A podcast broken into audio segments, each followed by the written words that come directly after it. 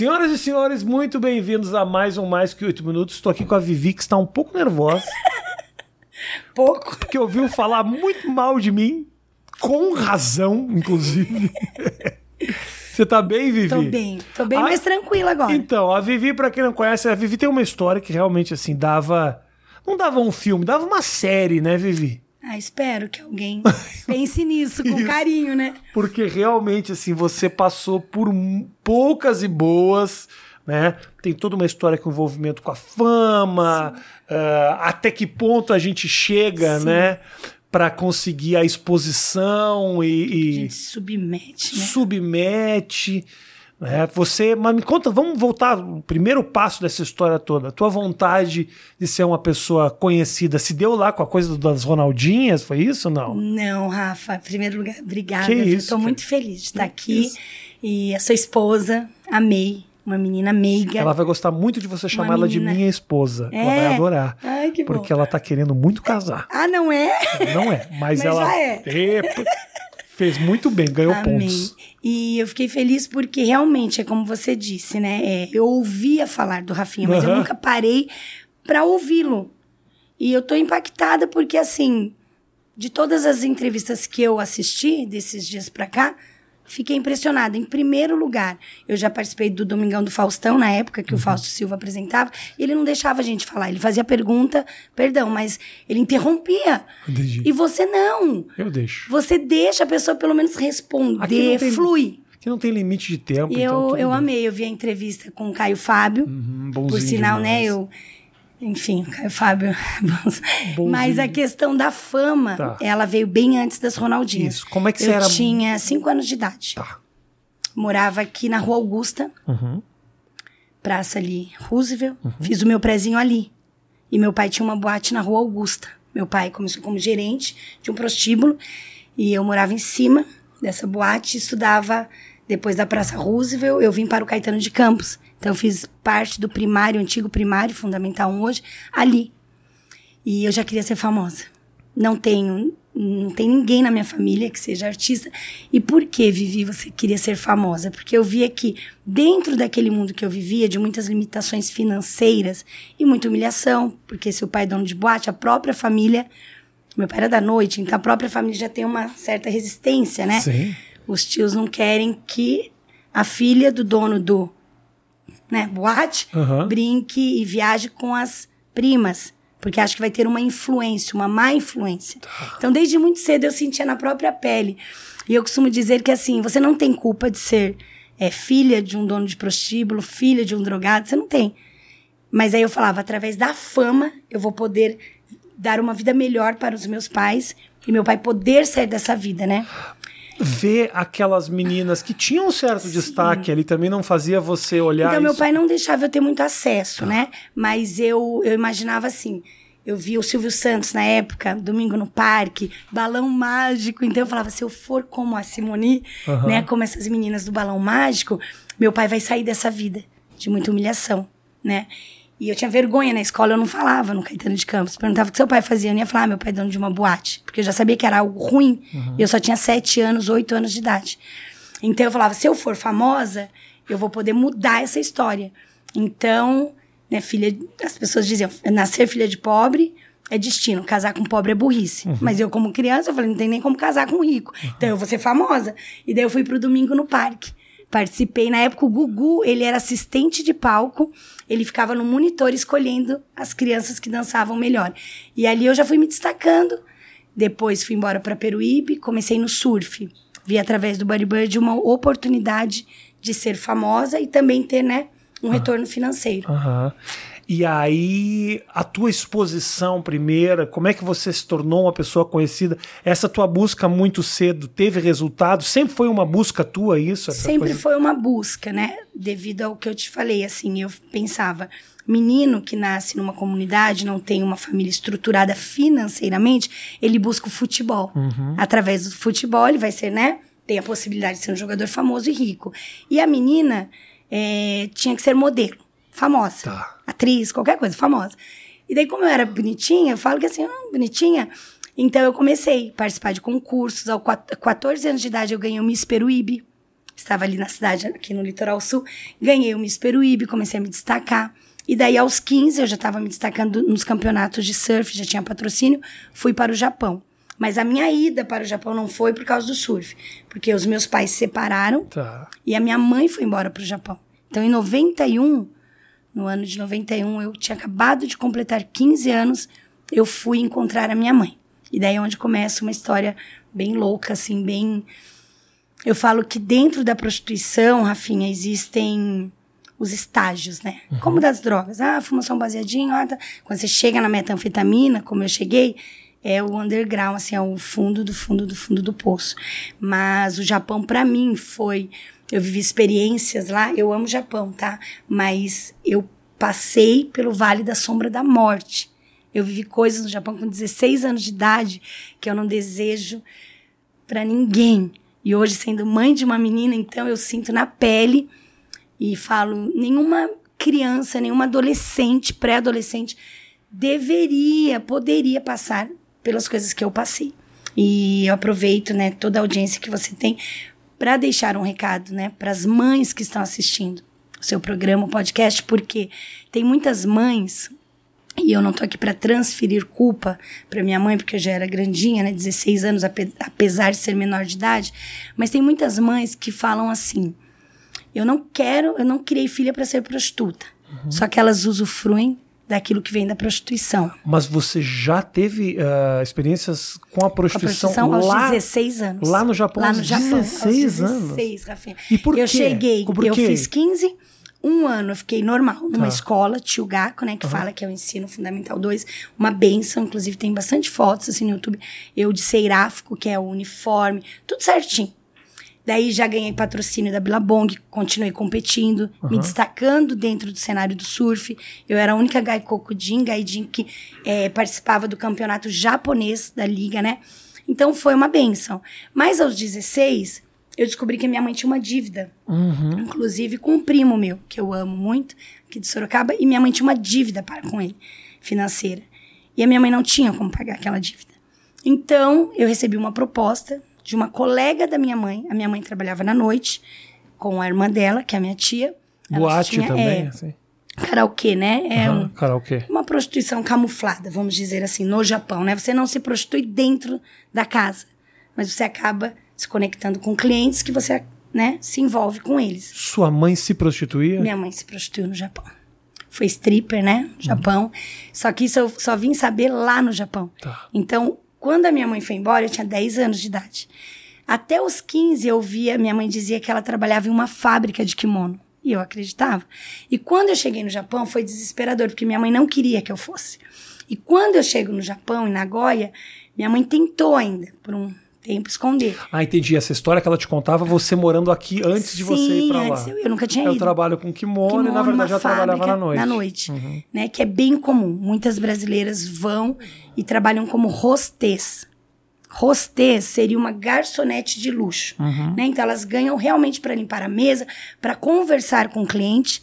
Então que fique bem claro, uma vez eu recebi uma crítica, ah, você está falando que toda hostess se prostitui. Eu não conheci nenhuma que não tenha se prostituído, nenhuma. Agora, se existe, ok.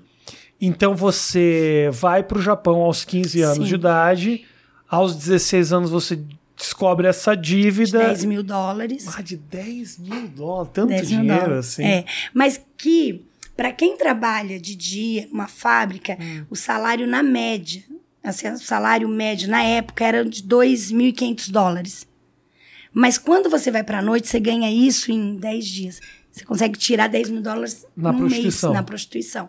Se envolvendo com clientes, Uhum. né? Então você trabalha nessas casas clube, que eles falam de karaokê, e você acaba conhecendo algum cliente que você vai se relacionar sexualmente e ele vai te dar aquilo que você pedir.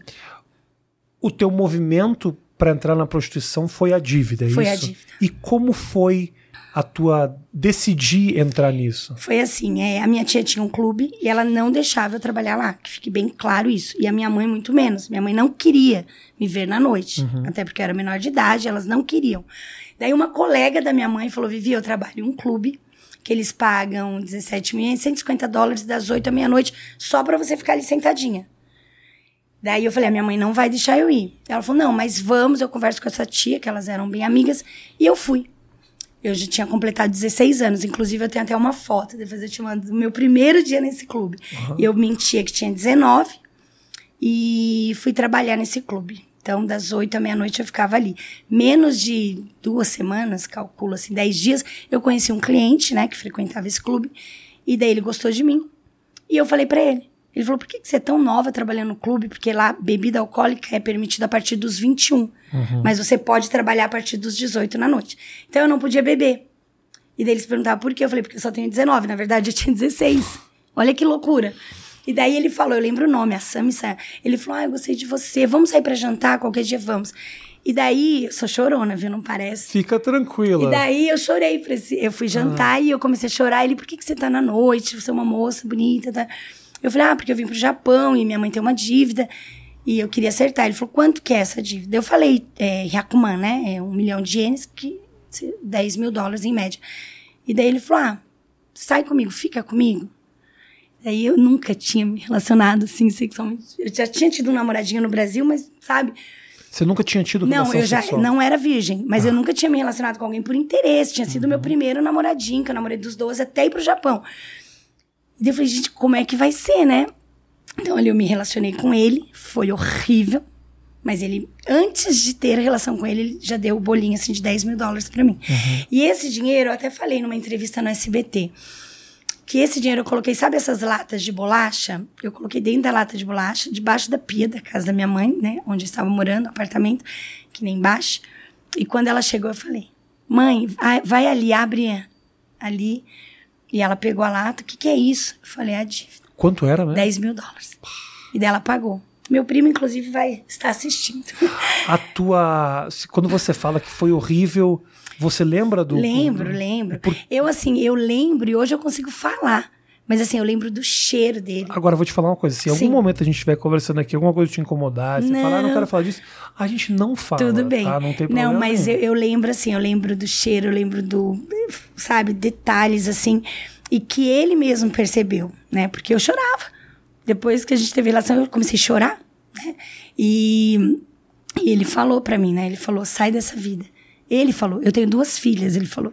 E eu não gostaria que as minhas filhas vivessem o que você tá começando a viver. Mas depois, Rafinha, é o que eu falo, né? E que fique bem claro, assim, minha Mas o mãe não me pediu nada. Sim. E ele não sabia que eu era menor de idade, Ah, né? não sabia. Não, não É sabia. verdade, é verdade. eu me apresentava como Jill Kilsai, que são é, 19 anos. Então, assim... Durante o- o- a relação, ele não desconfiou que você estivesse Não. desconfortável. Ah, sim. O tempo todo. O tempo todo. O tempo todo, E você inclusive. também, você se Sim, sentia... eu chorei. Durante a relação, eu chorei. Ah, né? Mas assim, eu falo que hoje, Rafinha, graças a Deus, eu consigo falar sobre isso. E tem um versículo da Bíblia que o apóstolo Paulo, né, que era um cara bem louco, assim, que eu, eu, eu tenho ele como uma referência, né? Porque antes ele era um assassino, um cara muito louco, Saulo, e de repente ele se converte e ele começa a resgatar muitas vidas. E ele mesmo escreve para os Romanos, capítulo 8, 28, que todas as coisas, ele não fala algumas coisas cooperam para o bem daqueles que amam a Deus. Não. Ele fala assim: todas as coisas cooperam para o bem. Então, assim, não é que eu precisava ter vivido isso para que hoje eu pudesse ministrar na vida de prostitutas, não. Mas já que eu vivi, já que eu fui exposta a uma situação e eu vivi, e deixando bem claro aqui para que não venham, né, falar, ah, mãe. Não, as mães realmente têm que cuidar bem das suas filhas, dos seus filhos, tem que cuidar. Tem que estar em cima, entendeu? Ah, mas eu conheço pais que, que são referência, que são bem se os filhos foram pro tráfico. Não. Entendeu? Vai. Enquanto for menor de idade, você tem autoridade sobre Claro. os teus filhos. Então, porém, deixando bem claro, depois que eu paguei essa dívida da minha mãe, eu achei assim, meu Deus, como é que eu vou trabalhar em um McDonald's, em um restaurante? Eu já até poderia, pela minha idade, trabalhar no Mac para ganhar 1.500 dólares, 2 mil dólares, sendo menor de idade, no máximo 2 mil dólares por mês. Se eu posso tirar isso, me prostituindo. Então você começa Muito mais rápido, é muito né? difícil Se você, não- querer voltar. Por isso que é importante começar certo. Por isso que é importante, né?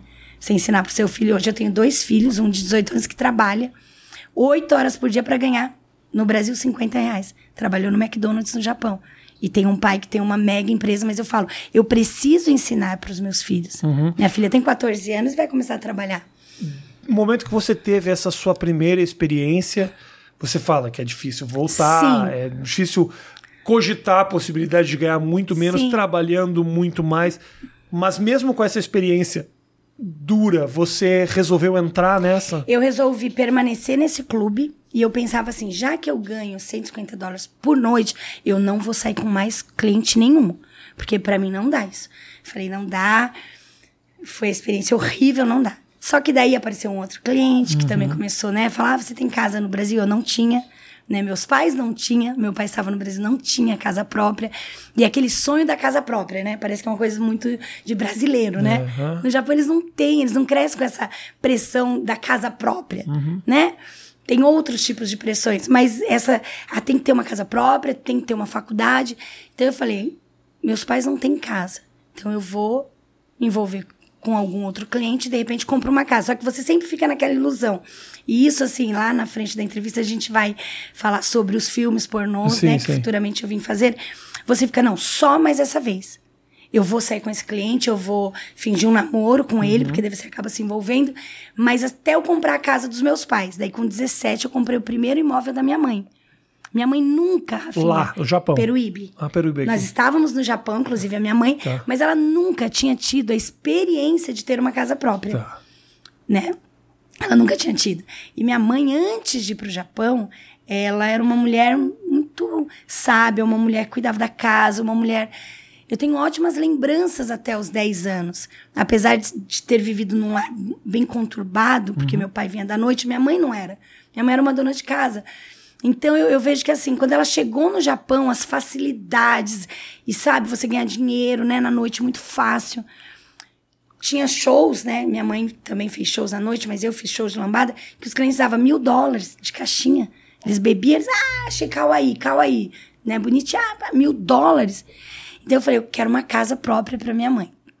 E lá em Peruíbe, as pessoas conhecem a minha história desde criança. E aos 17 anos, quando eu venho com dólar, eu venho com 50 mil dólares no corpo. No corpo. Né? Não podia, mas, né? Enfim. Sem Jesus você faz tudo que não pode, mais um pouco. E você não teme, eu não temia nada, sabe? Eu falava assim, eu só quero as coisas, bens, bens materiais. E a ganância, porque eu falava assim, quando você tem as coisas, as pessoas te veem de outra maneira. Isso que eu tô falando começa dentro da família, dos parentes. Ah, aquela ali foi pro Japão, minha mãe. Ah, já tá cinco anos lá, não tem nada. E ela não tinha mesmo. Ela não tinha uma casa própria. Ela foi para trabalhar, para juntar dinheiro e comprar uma casa própria e voltar. Ela falou para nós que ela voltaria no período de um ano. Ó, a mãe vai, um ano a mãe volta. Já tinha passado cinco, eu já tava com 17, então já tinha passado sete anos. Minha mãe não tinha casa própria. Falei, minha mãe vai ter. Daí eu saí com outro cliente, que eu acabei até namorando, me envolvendo com ele. E ele me deu 50 mil dólares. Que foi com esse dinheiro que você voltou pra cá? Comprei um apartamento em Peruíbe, ali no prédio redondo, que foi o apartamento que o Ronaldo foi. Essa é uma. ah, então aí, isso apareceu com quantos anos? O Ronaldo na tua 17 vida? anos eu vim para o Brasil, comprei o apartamento para minha mãe, retornei ao Japão. Foi quando essa minha tia, que eu amo muito, a tia Darcy, teve um problema lá no Japão e precisou fechar o clube dela, Tá. né? E são detalhes que quando eu conto, eu acabo expondo outras pessoas, então algumas coisas eu, né, pulo. Claro. Mas minha tia teve um problema, precisou fechar o clube. E eu sempre tive muita afinidade com essa minha tia. E daí o meu primo falou: Vivi, aproveita que a minha mãe, né, fechou o clube, a polícia fechou o clube, e os clientes dela não tem pra onde ir. Então eu abro, na cidade de Nagoya, tinha acabado de completar 18 anos. Nagoya. Nagoya, eu abro Garota de Ipanema, um clube. E ali eu passo a ser mama. Mama é tipo a dona, né? A, Tá. gerente, dona. Você? Eu, Com quantos 18 anos? anos. Nossa senhora. Eu abro Garota de Ipanema. Ali eu ainda não usava, nunca tinha experimentado nenhum tipo de droga, exceto a bebida alcoólica. Uma garota de Ipanema e. e- Garota de Ipanema, karaokê, casa de shows de estrangeiras. Samba, lambada, ali tinha de tudo que você possa imaginar. brasileiras também? Brasileiras. Eram, as minhas, eram brasileiras. É, as funcionárias brasileiras, as e, essa- meninas. e essas meninas eram de onde? Belém do Pará, inclusive tem uma que teve um filho com meu primo, trabalhou comigo. Belém do Pará, é, tinha meninas aqui do interior, Andradina, Inclusive, uma veio a falecer. E tudo com sabe? histórias parecidas com as tuas, assim? Todas com história, assim, de família muito pobre. Foi pro Japão, algumas para trabalhar em fábrica. Foram por empresas que levam para trabalhar em fábricas. Só que daí, quando elas descobrem que numa noite elas podem tirar Ah, mil, sim. dois mil dólares, como é que você vai ficar em uma fábrica? Daí eu sei, né? Eu recebo muitos ataques de mulheres. Ah, porque é vagabunda, porque se fosse não sei o quê. Porque... Só que muitas delas não tiveram propostas. Essas que atacam, elas não tiveram propostas ao ponto de falar: meu Deus, dá pra eu comprar uma casa em um mês? Daí é onde entra aquela questão. Eu acho que o julgamento vai, vai além disso, assim. Eu acho que, independente do, do, do porquê que você optou, Sim. você precisa entender o contexto que te fez chegar até ali. é. Então, assim, quando você me fala, meu pai trabalhava na noite, já era um lugar que eu estava inserida, eu Sim. sabia mais ou menos como essas coisas funcionavam. Eu, os bens eram muito importantes não só para mim, como para meu para quem tá ao meu redor. Sim. Eu via minha mãe sofrendo para poder me dar as coisas. Descubro que minha mãe tá na prostituição. Então, assim, não tô justificando, mas eu tô Sim. falando, existe um contexto por É trás da tua opção, da tua É escolha, né? difícil. É bem complicado. É Difícil bem você, complicado. tu- nesse contexto todo, falar, tipo, não, não, não. Eu desencana. Eu quero isso não outra coisa. Não faz parte É, da minha vida. é, não, é. faz parte. Faz parte do seu dia a dia, né? Claro. Eu descobri que minha mãe era stripper quando eu fui mexer em umas caixas dela de fotografia, tinha umas roupas e ela saiu. Eu não sabia que ela trabalhava na noite. Os primeiros meses de Japão eu não sabia. Isso antes de você ir pra noite? Bem antes, quando eu cheguei em 91, 15 anos, fui pra escola e tal.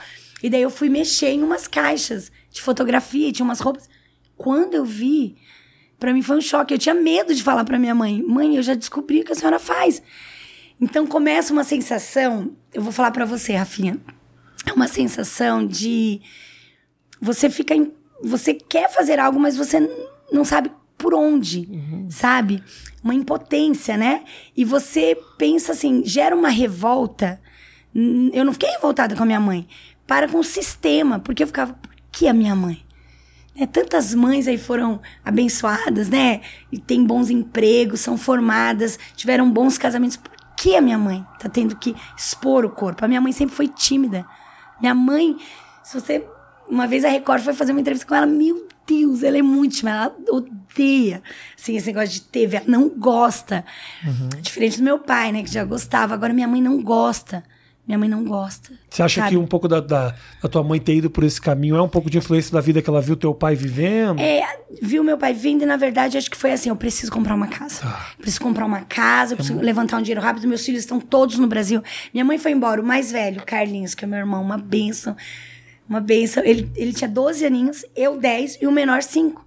Então eu fiquei cuidando do menor, o mais velho teve que morar com um tio. Então ali já desestruturou tudo. Eu falo que, por pior que fosse a minha casa, é, que não era um lar, né? Era uma casa, muito, muita bagunça, muitas brigas, muita droga. Meu pai era usuário de cocaína. Eu tinha pai e mãe. Então, por pior que fosse, eu dormia e acordava tendo uma mãe. Meu pai nem sempre, mas uma mãe. E aos 10 anos, a minha mãe chega e falou: a mãe tá indo pro Japão. Você imagina isso? Em 86, não tinha nem telefone. Uma linha telefônica era só os ricos que tinham. E daí minha mãe fala: mãe tá indo pro Japão e daqui a um ano a mãe vai voltar, a mãe vai comprar uma casa pra nós. E daí foi aquele, meu Deus, chororô. Hoje eu consigo falar, porque eu passei por muita cura e libertação. É que tem uma coisa assim, do fato da tua mãe ter tido todas essas experiências no Japão, naquele momento em que a Sim. comunicação era difícil, fica praticamente como se você, tanto você quanto ela, tivessem uma outra vida, né? Pra vida. Então, assim, hoje em dia, você pega um telefone e eu tô falando com o Japão. Sim. Mas naquela época, Não. era tipo, tô vivendo uma vida aqui que, ninguém é outra descobrir. vida. É outra vida. Eu volto pro Brasil Acabou. limpou, né? Isso, é exatamente isso. O que acontece hoje não mais, como você falou, mas ainda acontece, meninas que saem lá de Rondônia, do Pará e vêm se prostituir num, né, no interior de São Paulo, ficam ali, Uhum. evitam as redes sociais e depois voltam, né, compram uma casinha, ajudam os Claro. pais. Sim. Mas foi bem complicado. Como é que surgiu a história do Ronaldinho na tua vida? O Ronaldo, é, Ronaldinho na época, né? Ronaldo. Hoje em dia chamar de Ronaldinho até é uma ironia, né? Ronaldão. Ronaldaço. Ronaldaço, Ronaldo Fenômeno, É. né? É, e ele realmente, dentro de campo, a gente, né, não E naquele o que momento era um cara muito. Ele só se falava dele, Só né? dele. Quando a gente começou a namorar, ainda não. Porque ele estava na Holanda no PSV. Tá. Então ele tava. Ele era a grande promessa. Quantos anos você tinha? Eu tinha 19, foi no ano seguinte do Garota de Ipanema. Então eu fecho Garota de Ipanema um ano depois, porque eu tô assim, me afundei nas drogas. Não, então, então vamos É. dar- um passo pra trás aqui. É, Nagoya, abro Garota de Ipanema, Ah. começo a me afundar, droga, metanfetamina. Você- Eu, metanfetamina. Foi a Eu primeira experimentei- droga que você experimentou? Primeira e única. Eu não fumava maconha, nunca tinha cheirado cocaína. Eu tinha cocaína dentro da minha casa, se eu quisesse. Meu pai, por diversas vezes, eu com 12 anos, ele falava... Eu surfava, ele falava, se eu te pegar em rodinha de maconheiro, porque na época maco- é, surfista tinha essa. Aham. Graças a Deus, hoje mudou, né? E, mas assim, surfista era maconheiro. Então meu pai falava: se eu te pegar em rodinha de maconheiro, te dou uma surra. Se você quiser, tem dentro de casa, você vai fumar comigo. E eu ficava, gente, meu pai é louco, 12 anos. Sabe? Eu achava tudo muito, assim, estranho, mas sempre respeitei meu pai. E nunca pedi pra usar droga com meu pai, nunca usei droga com meu pai, nunca. E aos 18 anos, dentro do Garota de Ipanema, eu conheci uma menina, que é de Andradina, Alessandra Amada, e ela era usuária. No Brasil, cocaína, chegou no Japão, cristal, metanfetamina. E eu tava com um problema ali num um dia, numa situação, e eu falei: quer saber? Todos os problemas que eu tinha, eu ficava dormindo muitas horas, 14 horas, queria dormir, dormir. E eu falei: eu vou usar, porque ele inibe o sono, o apetite, então eu vou usar. E aí ela ainda falou: prima, não faz isso, isso daqui vicia, é pior do que cocaína. E eu falei: não, só vou usar hoje, cheirar hoje. E daí eu comecei, naquele dia, e fui parar com 33 anos de idade. Então, dos 18 aos 33, eu fui dependente da metanfetamina. Você sentiu que viciou direto? Viciou e eu não conseguia ficar sem. O que que, que que você sentiu quando você Eu sentia experimentou? assim, é disposição. Eu sentia coragem de fazer coisas. Ela acaba potencializando aquilo que você quer falar, mas não tem coragem. Né? Aquilo que você quer brigar, mas você fala, ai, não vou, porque eu tenho medo da reação da pessoa. Então, quando eu usava, eu falava, não quero saber. Né? Até vi a Nicole falando, você dá um soco, você tem que esperar, provavelmente você vai receber outro. E, e você pensa, né? Você fala, eu vou falar, mas a resposta. E com a metanfetamina, não. Você não, você não tem medo das consequências. Não é uma filtro. droga terrível, não tem filtro nenhum. Você nunca usou, né? Não, não nenhuma. Imagina, Nem beber cerveja eu bebo. Nada. Não, mas a forma que as pessoas falam, Rafinha. Nada. Eu Falei, meu Deus, você Até imagina. deveria, até deveria. Não, não, Rafinha, não. Já que tenho a fama, Tinha. deito na cama. Tinha, mas nem- tinha. Mas a tua. Então a tua experiência com a droga foi desse jeito. Foi terrível. Terrível. Porque a metanfetamina, ela é Ah. comparada assim, um, parece um sal grosso, né? Um cristal. Uhum. E daí tem pessoas que injetam, tem pessoas que fumam e tem pessoas que cheiram. Que transforma tipo num pó Uhum. na cocaína e é a forma que eu utilizava. Qual foi a situação mais louca que a droga te colocou? Várias, várias. Inclusive, quando eu estava namorando com o Ronaldo, que eu fecho Garota de Ipanema, porque eu vi que eu, eu tava, assim, muito drogada.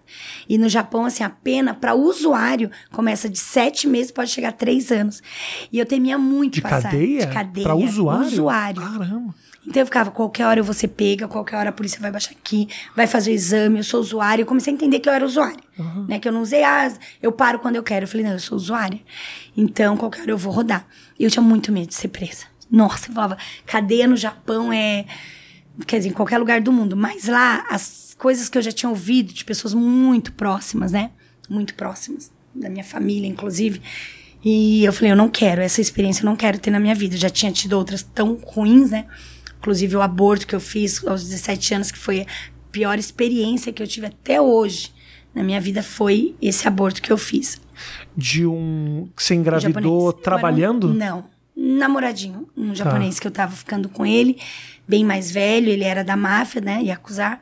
E ele sempre falou pra mim, Vivi, eu gosto de você, mas eu nunca vou poder te assumir, porque você é gaidinho. E dentro da máfia, inclusive O que, hoje. que é gaidinho? Que não é o japonês? Estrangeira, Ah, é. estrangeira, tá. É. Ele fala, nunca. Tipo assim, eu sou de um grupo, ele é de um grupo muito famoso lá, né? Em Aitken, que é o nosso estado. Ele falou, você... Não, Yakuza é uma máfia, máfia, grande, é, assim, é. né? Pesada, né? Gostei, você falou uma palavra. Não, é verdade. Eu não vou ficar. Tô Ai, isso é uma vez, segurando. Rafinha, eu tô Tô gostando segurando de falar palavrão com a Vivi, que eu não quero assustar ninguém aqui. Não, eu já ouvi uns, viu? Eu ouvi uma entrevista. Eu falo palavrão. Bastante, Só não tô falando hoje. Ai, glória a Deus. Já tivemos um milagre aqui, Fê. Deixa eu te falar. E aí. Daí você... eu engravidei. Tá. E ele já tinha 30 e poucos anos. Ele não queria que eu abortasse, mas ele deixou bem claro: eu nunca vou poder te apresentar, né, pra minha família, pro grupo, né? Yaku- é, Yakuzar, que a gente fala, grupo Yakuzar. E você sempre vai estar vivendo uma vida paralela ao que eu vivo. E daí eu não quis. é, conversei na época minha mãe, né? Foi quem assinou, porque eu menor de idade não poderia. E minha mãe foi comigo e foi a pior experiência que eu tive na minha vida. Porque eu nunca tinha ido no ginecologista, Rafinha. Nunca. Eu tinha entrado para fazer um exame. E de repente eu entro para fazer um aborto. Então aquilo gerou muitas feridas. Eu falo que se eu já era meio revoltada, uma pessoa meio doida, depois do aborto eu gerou muitas sequelas, não só físicas, mas emocionais. Culpa, uma culpa que cada vez que eu lembrava da cena, quando eu volto da anestesia e começo, minha barriga ficou muito inchada, e eu comecei a gritar: cadê meu filho? E eu tinha certeza que era um menino. Eu comecei a gritar: meu filho, meu filho. E daí a enfermeira: não, já acabou. Eu falei: acabou como? Eu queria voltar, pegar a criança e não tinha mais como. Então, deu, automaticamente eu comecei a culpar minha mãe. Né? No meu subconsciente é como se assim, puxa, se você tivesse proibido, né? Ela não poderia, porque eu já, com 17 anos, eu era um- uma menina bem, sabe, difícil, né? Eu já era bem difícil mesmo. Nessa idade ela já sabia que você estava se prostituindo? Sim. Já era um assunto?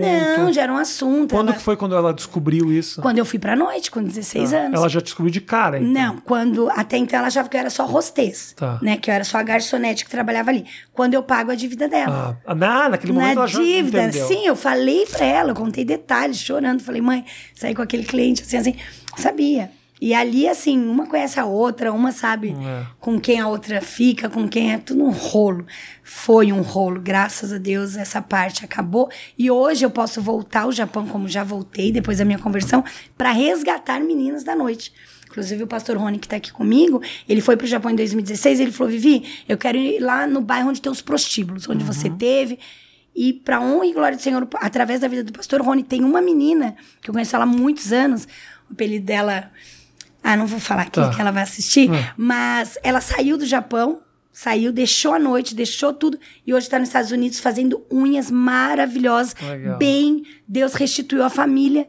E assim, quem é de Nagoya sabe que é só um milagre para tirar ela da noite e tantas outras, né? O pastor Uhum. Rony tem um trabalho muito lindo com prostitutas, é, gays. Então a gente, eu falo que É, você tudo isso usou isso, tua Sim, tem usado. pra- A gente tem um projeto que é o Resgatando Vidas. E hoje eu faço parte da Assembleia de Deus Resgatados pela Fé. Mas vamos, vamos, a gente vai Voltar. falar ainda sobre isso. Vamos voltar. Me fala lá, como é que aparece o Fecho a casa noturna. Como aparece o Ronaldo na Fecho tua a vida? casa noturna e falo, preciso ir embora pro Brasil, porque aqui eu tô muito drogada, muito drogada.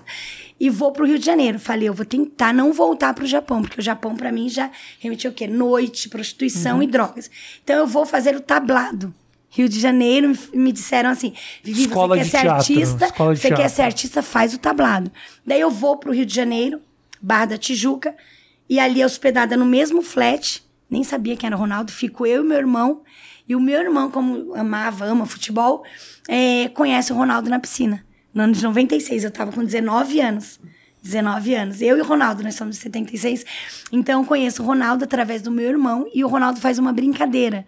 O Ronaldo tinha visto a gente no dia anterior na piscina, eu e meu irmão. O meu irmão é moreno.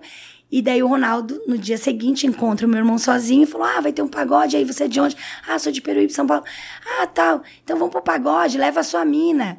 Falando de mim. Daí meu, olha só o Ronaldo, hein? Parando pra pensar agora.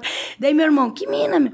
Não, mas onde você tava com uma menina na piscina? Não, é minha irmã, cara. Daí o Ronaldo bate no ombro dele e fala: Ah, então a gente vai ser cunhado. Então o Ronaldo já tava de olho, né? Fazendo agora pra pensar. Nossa, que conclusão maravilhosa que Nunca você tinha chegou. pensado Vivi. nisso.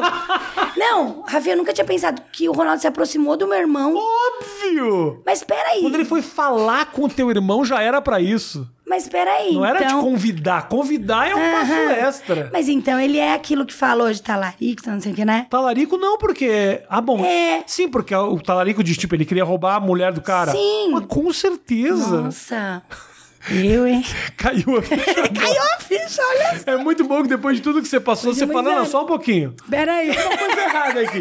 Isso não tá certo. Né? Não foi que ah, teve uma amizade com meu irmão. Claro não, foi assim. não, tava cagando, Foi- irmão. É, isso. Nem um pouco. Ai, Carlinhos, meu irmão, querido. Mas deu meu certo. irmão muito fã, deu certo. Por quê? Quando. ah, Daí, olha só, tô falando do Ronaldo, agora eu vou falar o pior de mim, né? Tá. Porque daí, quando meu irmão chega no apartamento, no flat, fala: Vivi, meu irmão nervoso. Vivi, conheci o Ronaldo. Eu, que Ronaldo? Na época eu só conhecia Pelé e Romário.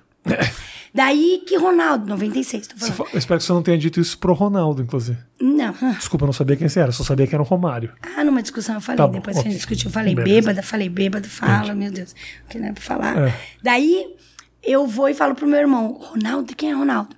Meu, vai ser o novo Pelé. Meu irmão falou isso. Meu, o cara vai estourar, vai estourar, porque ele tinha jogado no Cruzeiro, tinha sido reserva de 94 na Copa, ali já era uma- meio que uma promessa. Em 96 jogava no PSV na Holanda. Daí meu irmão falou: Meu, você não tem noção, ele vai ser o novo Pelé. Quando meu irmão fala o novo Pelé, volta a menininha lá, de 5 anos, o Silvio Santos. Eu preciso ser famosa. Porque se eu for famosa, eu não vou precisar dormir com homem, que eu não tenho vontade. Não vou precisar ficar no Japão, droga, prostituição, noite. Eu vou ser famosa. Porque quando fala ele vai ser o Pelé, eu lembrei da Xuxa. Falei, meu, a Xuxa namorou um cara famoso e ficou famosa tudo bem, né? Não tô aqui falando, né, talento, tem o talento dela. Mas quem era a Xuxa até namorar com o Pelé? Com certeza. E daí eu lembrei da Adriane Galisteu. Ayrton Senna já tinha morrido. Eu falei, gente, aquela também, bonita, né? Apresentadora. Eu no Japão não tinha muito acesso, mas sabia que ela tinha feito Playboy. Por quê? Porque ela é linda. Linda tem um monte. Inclusive, lindas e artistas famosas que não conseguiram ser capa da Playboy. E ela, de repente, linda, talentosa. Hoje eu sei que ela é talentosa. Mas o motivo foi qual? Não, ex do, do Ayrton Senna. Aham. E daí eu falei, nossa, eu preciso namorar com um famoso. Tipo assim, Viu uma oportunidade. vi uma oportunidade. E não é a Maria Chuteira, não, era a Maria Fama. Qualquer coisa, não precisava ser jogador. Podia- Podia ser sertanejo, ah, da- da- apresentador, qualquer coisa. Eu queria pegar uma Se você carona. namorasse comigo, eu ia te levar pro buraco. Não, não tem condição. Imagina. Vamos aproveitar a oportunidade de namorar com o Rafinha. Você só ia queimar teu filme. Não ia te levar pra lugar nenhum. Ai, que oportunidade. A oportunidade de acabar, com a É, Acabar. Já não tava bom, né, Rafinha? Você ia querer ver, pelo amor de Deus, me leva pro Japão de novo. O Japão tava ruim, mas é menos pior. não, Rafinha, demais. E aí, quando você conheceu daí eu, o Ronaldo... daí eu fui, Ah. né? O Ronaldo não foi Foi legal na na, festa. não foi legal na piscina com meu irmão. Só que daí eu fui pior, porque eu falei pro meu irmão, Carlinhos, vamos pra esse pagode. Só que eu sempre fui assim, mesmo sem Jesus, com Jesus a transparência é total, mas sem Jesus dentro de casa, eu era muito eu. Assim, eu falava, ai, mãe, tô saindo com aquele velho. Ah, mãe, ganhei isso. Ah, daí eu falei pro meu irmão, é, é a chance de eu ter, que eu tenho de ficar famosa. Nem cheguei a pensar num namoro. Falei, se eu ficasse, alguém tirar uma foto. Pensei assim. E daí fui pro pagode. Tava o Vampeta, tava todo mundo. E daí o Ronaldo gostou de mim. Gostou, achou minha história Japão, não contei esse submundo. sim. eu falei que eu surfava, eu tinha várias revistas de surf. Eu apresentei um programa de esporte também, que eu não contei aqui, 16 anos, é, de surf, o Mix Pai, lá em Nagoya, na CBC. Então eu falei, comecei a contar as coisas boas, mostrar as coisas boas, e ele gostou, falou, nossa, legal sua história e tal.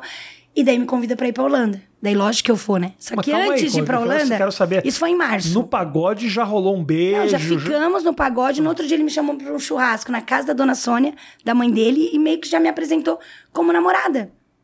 Cara, Isso foi muito rápido, Rafinha. Foi assim. E a gente morando no mesmo flat, no outro dia eu já tava ficando mais no apartamento dele do que no meu. Mas você, em algum momento, agora, É. tendo a consciência e falando a verdade, Sim. você foi pela, pela oportunidade. De ficar famosa. Isso. Mas Sim. em algum momento você chegou a gostar desse cara? No começo, não. No começo, não.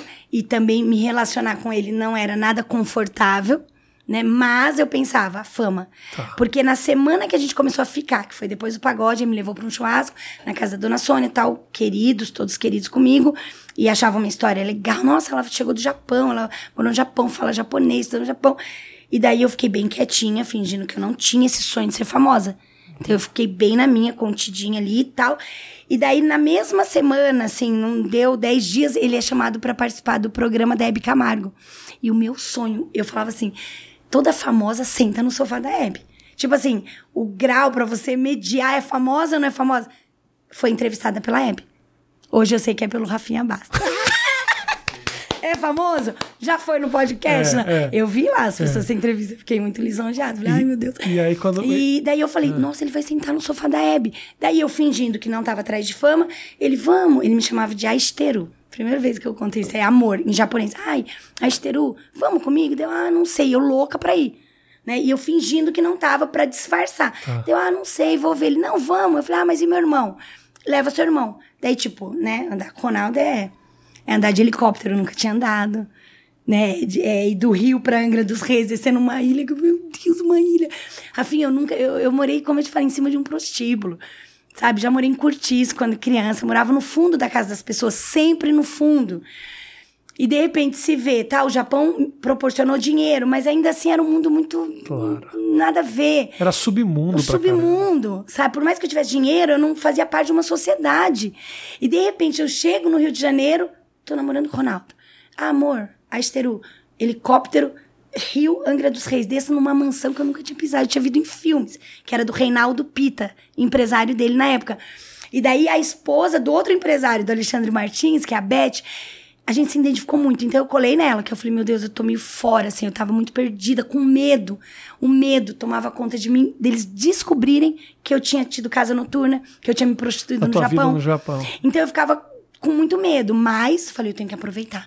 Cada clique, cada revista, daí saí na revista contigo com ele. A atual namorada do Ronaldo, uma paulista de Jundiaí, parará, foi. Daí vou na Hebe. Quando ele tá sendo entrevistado, sentadinho lá no sofá com a Hebe, tô na primeira fileira, nunca me esqueço, assim. Que o diretor fala pra Hebe, fala no ponto, não sabia nem o que que era ponto, tá? Daí fala. Da Hebe, o quê? Ela tá aí, a namorada deu, ai, obrigado, Deus. E eu lá quietinha, mas falando, nossa, vou aparecer sério. Todo um plano aqui que Todo ninguém um plano. tava sabendo. E quem olhar pra minha cara, eu tenho esse vídeo. Tem aí no YouTube. Eu até falo, meu Deus. Nossa, quem olha- por isso que eu falo, quem olha pra cara, não imagina. Tem que tomar muito cuidado. Porque às vezes você vê uma menina meio, ah, interesseira. E às vezes ela nem é tão interesseira. E eu ali com aquela carinha de, ah, tipo, nem quero aparecer. Eu queria jogar no sofá, né? Porque eu queria aparecer. é. E daí, quando a Hebe fala assim, é, ah, ela tá com a namorada, ah, uma, ah, uma paulista. Eu, ai, meu Deus, vai falar de mim. Nisso vem a câmera e foca. Daí eu olhei, daí eu olhei pro monitor, que eu vi que tava aparecendo. Fiquei feliz, mas fiz só assim. Isso foi em 96. Dali a gente sai e vai embora pra Holanda. Fomos pra Eindhoven, pra casa dele. Daí é outra vida que assim. Quer dizer, você chega viver. ao ponto de se mudar pra Holanda e mesmo assim você não tinha senti sentimento. Nenhum, nenhum. E eu não sou a única, não, viu, Rafinha? Você Não. começa a descobrir, né? Eu super entendo. É, super Só que eu tô, eu- a É, tua e honestidade faz com falar, que isso é, fique evidente. Porque, assim, muitas, eu até ouvi entrevista de uma ex dele, né? Que eu não vou falar o nome, mas todo mundo sabe quem é. Que ela tinha um personagemzinho numa emissora. Não era protagonista, não. Daí ela conhece o Ronaldo, em um mês ela tá morando na Itália, porque dele já era o Ronaldo Fenômeno. Ela larga- Quando ele deixa ela, enfim, aconteceu qualquer coisa, ela vai no programa da Hebe. Senta no sofazinho da Hebe e com uma cara bem assim, ela fala. Ah, eu larguei minha vida, eu tô processando ele, quero. Porque eu deixei toda a minha vida. Que vida? Quanto que era o cachê dela? Quando ela era só da novelinha. Só que depois que ela é- passa a ser a mulher do Ronaldo, uma desfiladinha na passarela, 100, 200, 300 mil, meio milhão. Mas antes do Ronaldo, 10 mil reais, Sim. que é bonita, né, tal. Ok. E além dela, vieram outras. Só que todas falam, eu amei ele. Eu falo, o meu... Eu fico triste porque hoje eu falo, eu não gostaria que ninguém fizesse isso com meu filho. Ah, o pai dele, ah, tem não sei o que no Japão. Mas eu sei que tem. As meninas, né, que sonham pro Japão, que querem uma vida melhor e que colam no meu filho. Eu falo, olha o testemunho da sua mãe, Caio. Fica ligeiro. Então, ele, mãe, a senhora acha que é por interesse? Eu falo, acho não, eu tenho certeza. Matheus, será que a Virgínia tá comigo por interesse, Matheus? Ah, Virgínia, não. Não. Três anos não me aguentando por não. interesse? Não. Ela não. Ela não aguentaria um cara que mija na pia. Não troca roupa. Não, tem, não, Não. troca roupa, usa a mesma roupa o dia inteiro. Não. Faz a unha. Fica amiga do meu filho, trata bem. Posso ficar tranquilo que a Vivi tá comigo A por Vivi amor? tá com você por amor. Por amor e assim, eu vi uns vídeos Pode da Vivi acreditar. Por amor e por admiração. É. Ela te admira muito. É. Dá pra ver no olhar dela. Alguém, até que enfim, alguém me admira. Mas Vivi, vai lá, me conta. Daí e aí tá, tá. daí vou pra Holanda, começo a viver um mundo, né, de... Nos treinos, falei, meu Deus, tô namorando, ele é muito famoso mesmo. A ficha Você demorou um pouquinho pra Você cair. foi tomando conhecimento de quem era da a figura. fama. Então, a gente volta da Holanda, tem o meu aniversário de 20 anos. Levo ele pra Peruíbe no apartamento que eu tinha comprado, lembra? Dos 50 mil dólares pra minha mãe, fruto da prostituição. E para, a cidade de Peruíbe parou.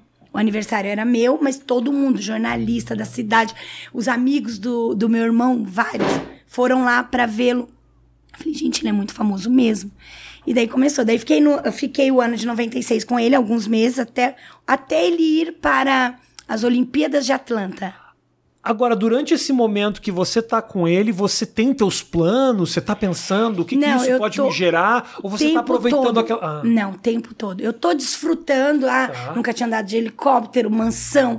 É, e eu falo que assim, tem coisas, Rafinha, hoje eu tenho certeza que o dinheiro não te proporciona.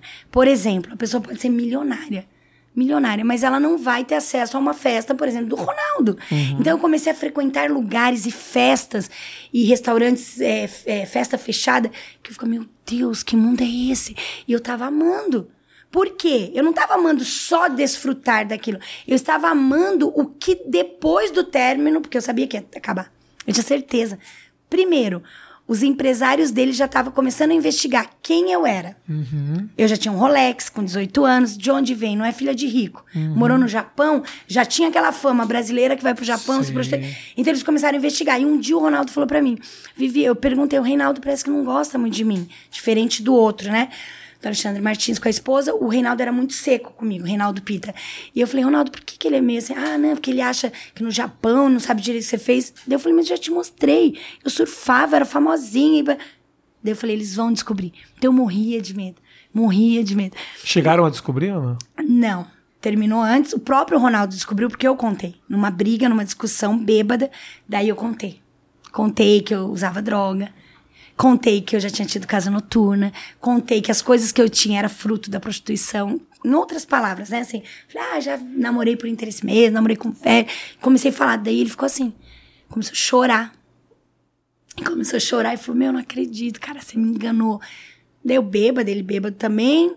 Daí no outro dia, a Ione, que é a irmã dele, ele foi embora, né? A gente separou naquela noite. Voltei pro meu apartamento. E daí a Ione me ligou. Falou: Vivi, eu não tô acreditando. O Ronaldo chegou aqui, falou que você isso, você aquilo.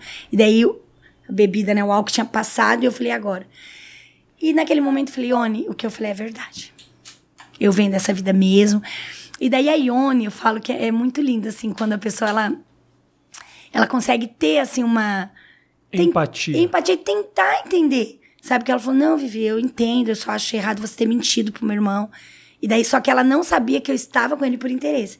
Porque ali eu ainda fingia que eu gostava dele. Mas isso você não jogou na cara dele. Eu tô Não. contigo só porque eu tô. Não, eu joguei depois. Depois, quando.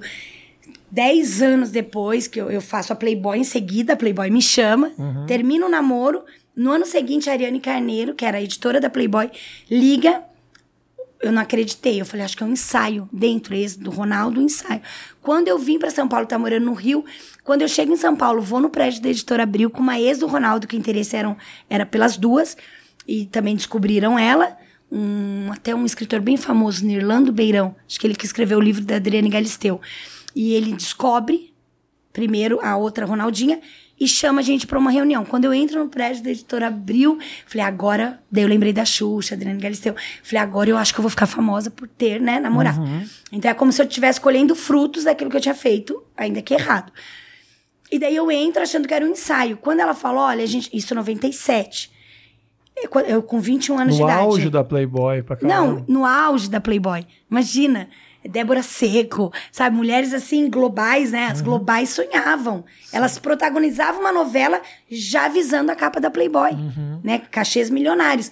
E daí, quando a Ariane vai, junto com o J.R. Durão, fotógrafo, que eu nem sabia que era tão famoso, é, e com o Nirlando, e fala assim: o JR veio depois. Com o Nirlando e fala: olha, a gente tá aqui analisando, eu acho que vamos fechar então capa janeiro do ano que vem, que seria a Copa do Mundo na França. Que aconteceu aquele rolo com o Ronaldo. Lembra? Lembro. Lembra? Passou mal. Passou mal, não jogou. O Brasil perdeu. Então, eles queriam as Ronaldinhas, as ex-namoradas, que Ronaldinhas. Quem deu esse nome foi o J.R. Duran. Eles queriam na capa da Playboy, janeiro de 98, ano da Copa. Quando eu vi que era a capa, quase tive um. Falei, você capa. 1,59m. Eu falo, nunca fui, sabe, bonitinho. O pessoal vê vídeo, nossa, quando você era linda. Não era linda. Linda era Ana Paula Arósio. Entende? Pro meu gosto, Hum. eu ach- achava muito mais bonita do que a Ana Paula Rose. As Ronaldinhas? Aham. Sério, Ravi? É o meu, meu, meu. Mas meu... você lembra das Ronaldinhas? Claro, eu acabei, tava olhando aqui agora há pouco. Você acha que eu não tava olhando? Você acha que eu não vi tua Playboy? Não, mas vem cá, Rafinha, mas você lembra qual a sua idade? Eu tenho 40, eu tenho a tua idade, sou 76. Eu também, 45. então, é. Ah, então você acompanha o Ronaldinhas da banheira do Claro, Gugu? claro. Sério? Ah, não. Eu não lembro disso não lembra disso? especificamente. Eu lembro sim As das Ronaldinhas. Que legal. E eu também lembro que eu me questionava já naquele momento que coisa estranha isso, que assim, são duas meninas que estão ficando famosas por terem sido namoradas de um cara. Aí eu não entendia. Elas são um grupo de música, elas Foi. são não sei o quê. Foi. O que que é isso? Aí eu, eu, eu já naquela época estranhei um pouco esse negócio do movimento. Eu me lembro de uma. Eu me lembro, eu, eu assisti. Olha só. Você e a outra. Como é que era o nome da outra menina? Que fez a Playboy É. comigo, Nádia. Nádia, você e a Nádia na, é na Hebe. Aí eu me lembro Isso. vocês sentadas no sofá da. Hebe. E a e, e assim, olha que coisa louca, Matheus. Elas foram chamadas pelo fato de terem sido namoradas do Ronaldo. Sim. Então, assim, além do. Tá, mostra o tamanho desse cara naquele Sim. momento, mostra essa indústria. ah, Todo mundo suja de querer tudo. se aproveitar É. de uma namoradinha que ele É. teve, um negócio, sabe? ah, Agora quê? vamos pro ponto é, de toda essa questão. Eu acredito, e inclusive é bíblico, que o povo tem o governo que merece. O povo tem o governo que merece. E a televisão brasileira, ela faz isso porque o telespectador é Ah, claro, isso. claro, Rafinha, claro, você pensa, as Ronaldinhas entravam na banheira. Quem são as Ronaldinhas? Ah, gravaram aí. Porque daí depois da Playboy, o empresário do El Chan Uhum. viu na gente um potencial de presença de palco, talvez, por causa desse programa da Hebe, e chamou pra gente gravar pela Abril Music. Gravamos um DVDzinho, não cantava nada, tanto eu quanto ela. Mas olha só, desculpa te interromper, Sim. mas como tudo isso que você tá me contando, naquele momento era super mainstream. Olha só, Super. vocês estavam na Hebe, você namorava o Ronaldo, o cara lança o teu negócio pela Abril Music, Abril ou seja, é Music. só, não estamos falando aqui de Não. sitezinho ou do programa de 4 Não. horas da manhã da Rede TV, não, nós estamos falando Não. da Hebe, Da que era o talk show Talk que as show. pessoas assistiam, É. assim. Então, assim, era Imagina. muito, muito Batia com a mainstream. Globo. Mas Batia a novela, tava dando 28 pontos de bope, a Hebe dava 31. Hum? Olha Imagina? isso, olha isso. 300 mil televisores ligados para cada um pontinho, que eles calculam um milhão de pessoas por cada ponto. Você imagina? Quantos milhões? Então a gente vai na Hebe, o lançamento do CD das Ronaldinhas, Axé, Axé, no Domingo Legal. Meu Deus. Na época que era domingo, Faustão, É, Gugu, Faustão. Gugu, Gugu. é, domingo legal. E daí foi. Daí a gente viajou pra Europa, fizemos 13 capas de Playboy.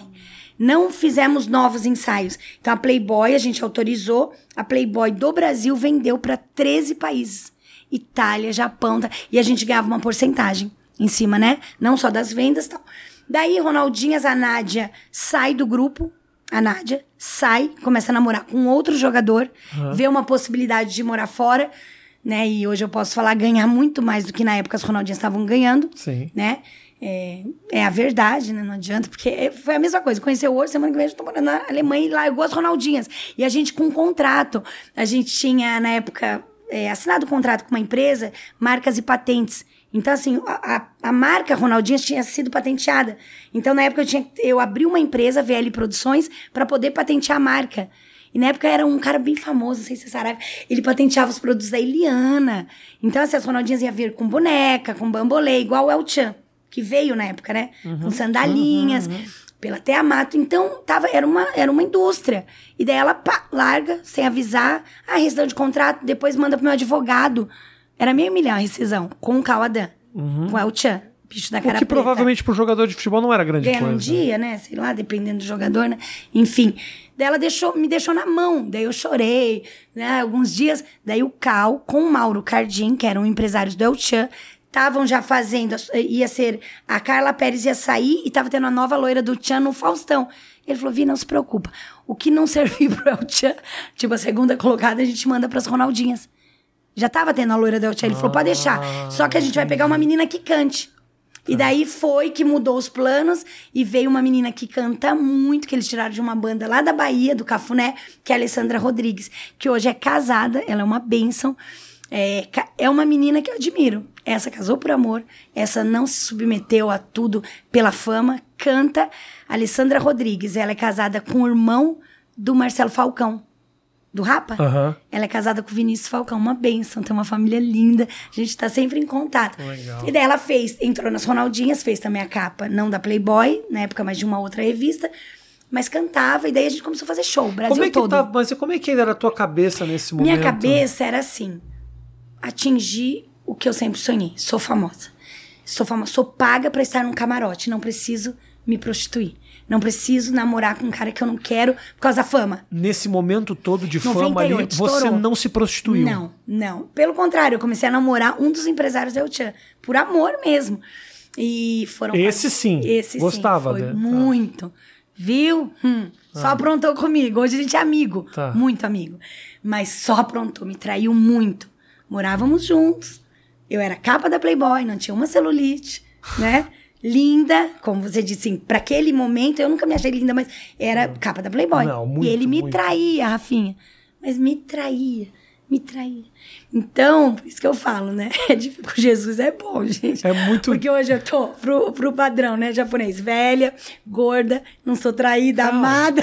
não. Não, mas você imagina, a capa da Playboy, Rafinha. É muito, é muito. Você morar com um cara que você ama, vindo do meio que eu vim, e ele me traía com cada. Mas sabe o que eu acho? Assim, acho que eu, eu entendo a tua dor de Ah. ser traída, mas vamos lembrar que poucos anos antes você estava namorando Sim. totalmente por, Por interesse. interesse. Isso eu acho, Sim. porque assim, eu entendo, eu entendo, não digo, mas assim, até consigo ter um- uma certa compreensão sobre a menina que quer se aproveitar de uma oportunidade, Sim. como por exemplo, a Andressa Urach contou o negócio do, do Ronaldo, o, o Jogador. o Cristiano Ronaldo em Portugal. Vou no hotel, transo, entendo.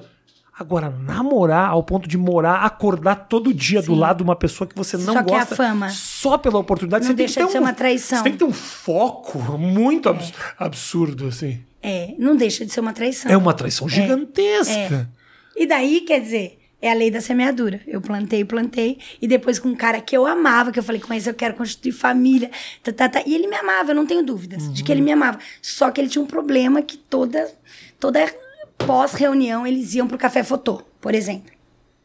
Então, eu não entendia, Rafinha, que eu estava colhendo o que eu tinha plantado anos anteriores. Aquele. ah, então, nenhum momento depois da história do Japão você ah, formalmente se prostituiu. Formalmente, sim, depois dos filmes. Até então não me prostituía Como é que mais. surgiu a, Não, os filmes foi como é que surgiu a história dos filmes na tua vida? horrível, né? Foi Eu nesse falo- momento, assim, de Ronaldinho não, acaba? Ronaldinhas não, Ronaldinhas bombando, Europa, viajamos, né, shows em vários países, participando de um programa na Itália, que é o programa mais famoso, Constantino Show. Tava tudo bem, tinha meu carro importado, tinha meu apartamento, duplex, mas tudo que eu sonhei. Tinha convites para todos os programas de televisão, Faustão, ok. 98, elas surgiram. Quando dá final de 2000, auge, pá, meu pai morre. 53 anos, tem um câncer, eu rica, né? Assim, rica que eu falo. Tinha meu dinheiro, tinha. Meu pai tem um câncer. Vou, na época tinha o KLB, lembra? Lembro, KLB, o claro, Kiko. claro, claro. Kiko muito querido. Era um grande amigo meu, né? Agora eu não tenho mais contato. O Kiko vai e fala: Vivi, eu vou te ajudar. Indicou um médico muito famoso que tinha cuidado da mãe dele. Quando eu levo meu pai, ele falou: Vi, metástase, o que, que é isso? Fase terminal. E eu era muito ligada com meu pai. Mesmo meu pai sendo usuário, meu pai era uma pessoa muito boa, sabe? Um cara muito assim, muito bom. Muito bom. E quando eu, eu vejo que a minha fama, que eu tanto sonhei, né? Que eu fiz tudo que eu fiz, todo o meu dinheiro, que eu fiz tudo que eu fiz para tê-lo, né?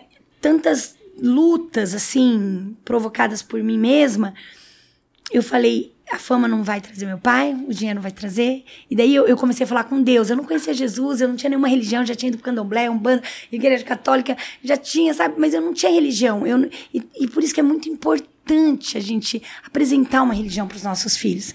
É muito importante, porque na hora desses baques, né? Dessas coisas que acontecem, você você crê em alguma coisa, eu não criei em nada. Então eu comecei a falar com Deus, que eu não sabia quem que era, mas eu sabia, ah, existe, deve existir. E eu comecei a falar: meu, não faz isso. Não tira meu pai. E eu já era meio revoltada, né? Como eu te falei. Então eu comecei a ficar mais. E daí, quando eu vou pro Hospital do Câncer, com o Dr. Fábio Rogério, que é um homem assim que me ajudou muito, um ex-sócio meu. O Dr. Fábio fala: Vivi, eu vou indicar uma pessoa do Hospital do Câncer, leva teu pai. Levei. Quando o diretor do Hospital do Câncer me chama e fala: Isso era julho de 2000. Ele falou: Ó, aproveita agora, dia dos pais, mês que vem. Eu falei: Como assim? Ele falou: eu falei, mas ele não vai viver até o Natal. Ele falou, provavelmente não. Eu, daí eu queria dar meu carro importado, eu queria dar minha fama, eu queria dar tudo para que meu pai sobrevivesse. Cheguei a cogitar, falei, doutor, eu vendo tudo que eu tenho. Não fosse muito, hoje analisando aí, né? Mas eu falei, eu vendo tudo. Eu, fico, eu volto pra edícula, eu volto, não preciso ter casa própria, mas eu, não deixa meu pai morrer. Ele falou, Vivi, ele começou a me explicar e falar de pessoas ricas, famosas, que também dariam tudo e que morreram, né? E ali, então, foi muito louco, assim. Lembrando agora, eu corri naquele corredor do Hospital do Câncer e falava, meu Deus, do que valeu a pena? Eu quero meu pai. Isso foi julho, passei o, o, o Dia dos Pais com ele em agosto, levei ele pro Rio, levei, desfrutei de tudo que a gente podia, sem ele saber, ele não sabia que era metástase. Sabia nem que era câncer. Em setembro ele morre. Quando ele morre, daí pronto, daí acabou. Daí se eu me drogava, eu comecei a me drogar mais, aí eu fiquei revoltada, mais do que eu já era. Porém, as Ronaldinhas não podia parar.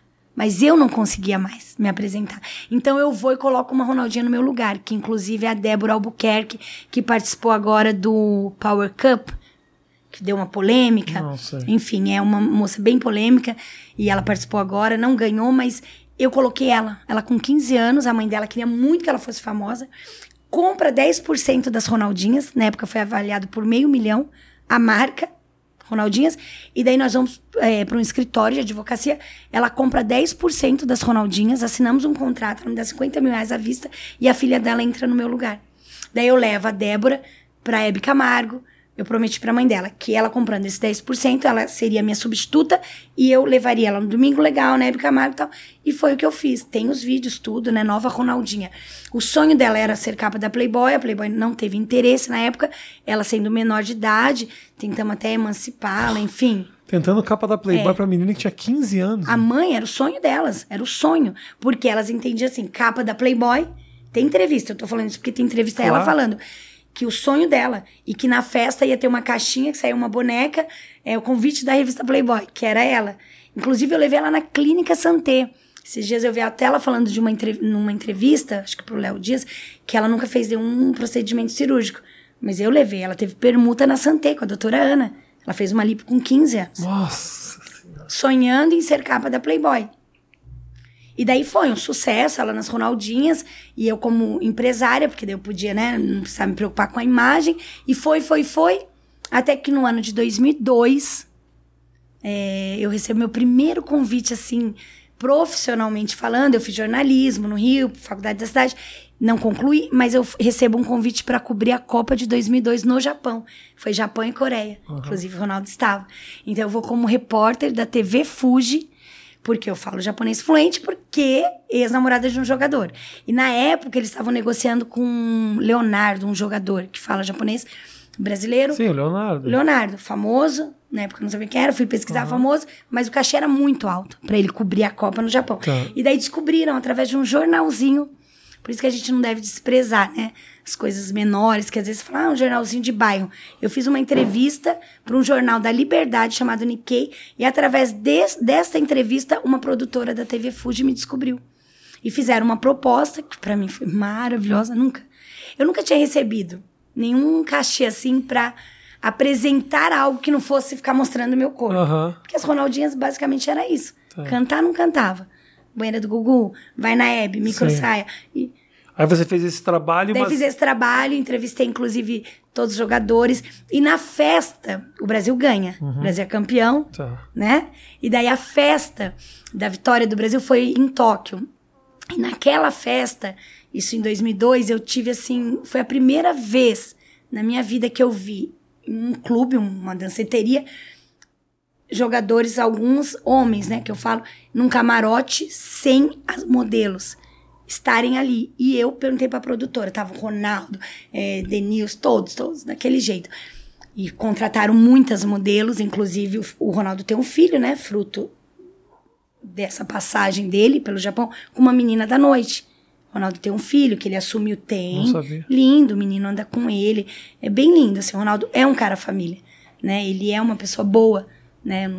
Assim, Ok. tirando a questão da mulherada, que ele traiu muito a Milene, veio pra mídia. Tirando isso, ele, tem, ele, ele é generoso com as pessoas que estão Tá. ali, ele não perdeu as raízes. E ele assumiu o filho. Mas me fala o seguinte. Quando eu tô ali na Copa, Ah, no camarote eu olho e tá o Kaká, Niv, Nivaldo. Nivaldo? Rivaldo. Ri, perdão. Nivaldo ou Riva- Não, Rivaldo? Rivaldo. Ajuda aí, Matheus. Rivaldo. Você que sabe essas coisas, não sei. Rivaldo. Você não é corintiano, né? Palmeirense. Ah, Palmeirense. Estive esses dias na casa de pessoal do Palmeiras, uma benção. Renata. E daí eu olho e falo pra produtora, Yoko Sano, por que que eles não estão se esfregando? Falou, não, porque eles são... Ela falou bem assim, Christian, são cristãos. Eu falei, gente... Eu pensei comigo, eu quero casar com homem cristão, porque apesar de ter visto tudo que eu vi, eu tinha um sonho de casar, de ter uma vida, né? Sim. Restituída. E eu falei, porque então homem cristão não trai. Não trai. Olha que legal. E eu, eu vivi isso lá dentro. Era o Cacá, o Rivaldo e tinha outros que eu. Edmilson. Edmilson. E os outros, casado. O Ronaldo era casado com a Milene na época. Nossa, aquela fervo, fervo. E daí eu tava como repórter, entrevistei, fiz meu trabalho tal. Passou, volto pro Brasil. Só que nessa minha passagem pelo Japão, eu engravido de um ex-namorado meu, né? que não tinha sido um cliente, nada, um ex-namorado, né? Não tinha sido por amor também, mas eu tinha namorado com ele. E daí eu engravido do meu filho. Quer dizer, devido ao aborto que eu fiz, que eu te falei lá atrás, eu tirei um ovário, já na época das Ronaldinhas, eu tive aderência no útero, tirei um ovário. Então, assim, ter filhos, chance Tava zero. fora de cogitação. Zero. Não podia, não conseguia engravidar. Tentei, inclusive, não conseguia. E daí eu vou engravido, que é o meu filho que hoje tem 18 anos. E daí eu falo, Deus é tão maravilhoso que mesmo antes de me converter, engravido da minha filha que hoje tem 14 anos. Que eu tenho um casal de filhos. Daí venho para o Brasil, estou no Japão com a minha filha recém-nascida, 2007. Quando eu falo muito datas, né? Não, relaxa. Tá entendendo? relaxa. Tô, tô, tô. Me faz um favorzinho só, Matheus. Vou te pedir um favorzinho. O convidado Flávio Augusto chegou. Se dá um toquezinho ali embaixo pra esperar um pouquinho, ou pelo menos na portaria, só pra gente. Senão eu fico agoniado aqui, ó. Que é, é, é nove, nove, nove. Quer deixar isso? Não, relaxa, relaxa. Vamos. São 4 e 15, pastor? Não, ainda não, não, não, não, tá longe ainda. É que chegou um pouco mais cedo. Tá. Desculpa interromper Não, o nosso ótimo. papo aqui. A questão da pornografia, É, como é que foi? chegar. Como é que Foi- chegou essa história? Tá gravando? Tá, não, não, não parou. Isso aqui vai Ai, que tudo pro ar. Isso aqui não Ai, para. Que legal, gostei. Eu interrompo, falo com o Ai, Matheus. Não tem. Amei. Não- E a moça que tava ali? Ela não aparece. A às vezes. Maria, a Maria, só aparece? atravessa na frente da câmera às vezes. É, gostei. A Vivi não dela. tá aqui, que a Vivi tá em BH. A Vivi falou que não ia foi poder estar. Me A fala como é que E o seu surgiu? filho, na escola? O Tom, o Tom agora tá na casa da mãe dele, Ah, que tá. fica aqui a 5, 6 quadras e tal, mas tá tudo em casa. Ele gosta do Naruto, né? Gosta, adora. Eu tô indo pro Japão em janeiro. Eu vou trazer uma lembrança pra Adora, ele. adora, eu adora. vi numa entrevista. Tudo de Naruto falando, que você puder tudo. dar pra ele, ele adora. Tudo, né? Eu vi. E daí eu tô no Japão, minha filha é recém-nascida, Manami. Só que eram gêmeas, eu perdi uma. E tô num processo emocionalmente bem, uma depressão terrível. Só que eu abro o Orkut, que eu nem tinha muito acesso. Abro o Orkut num dia lá. E o mesmo assessor da. Você falou da André Surak, Isso.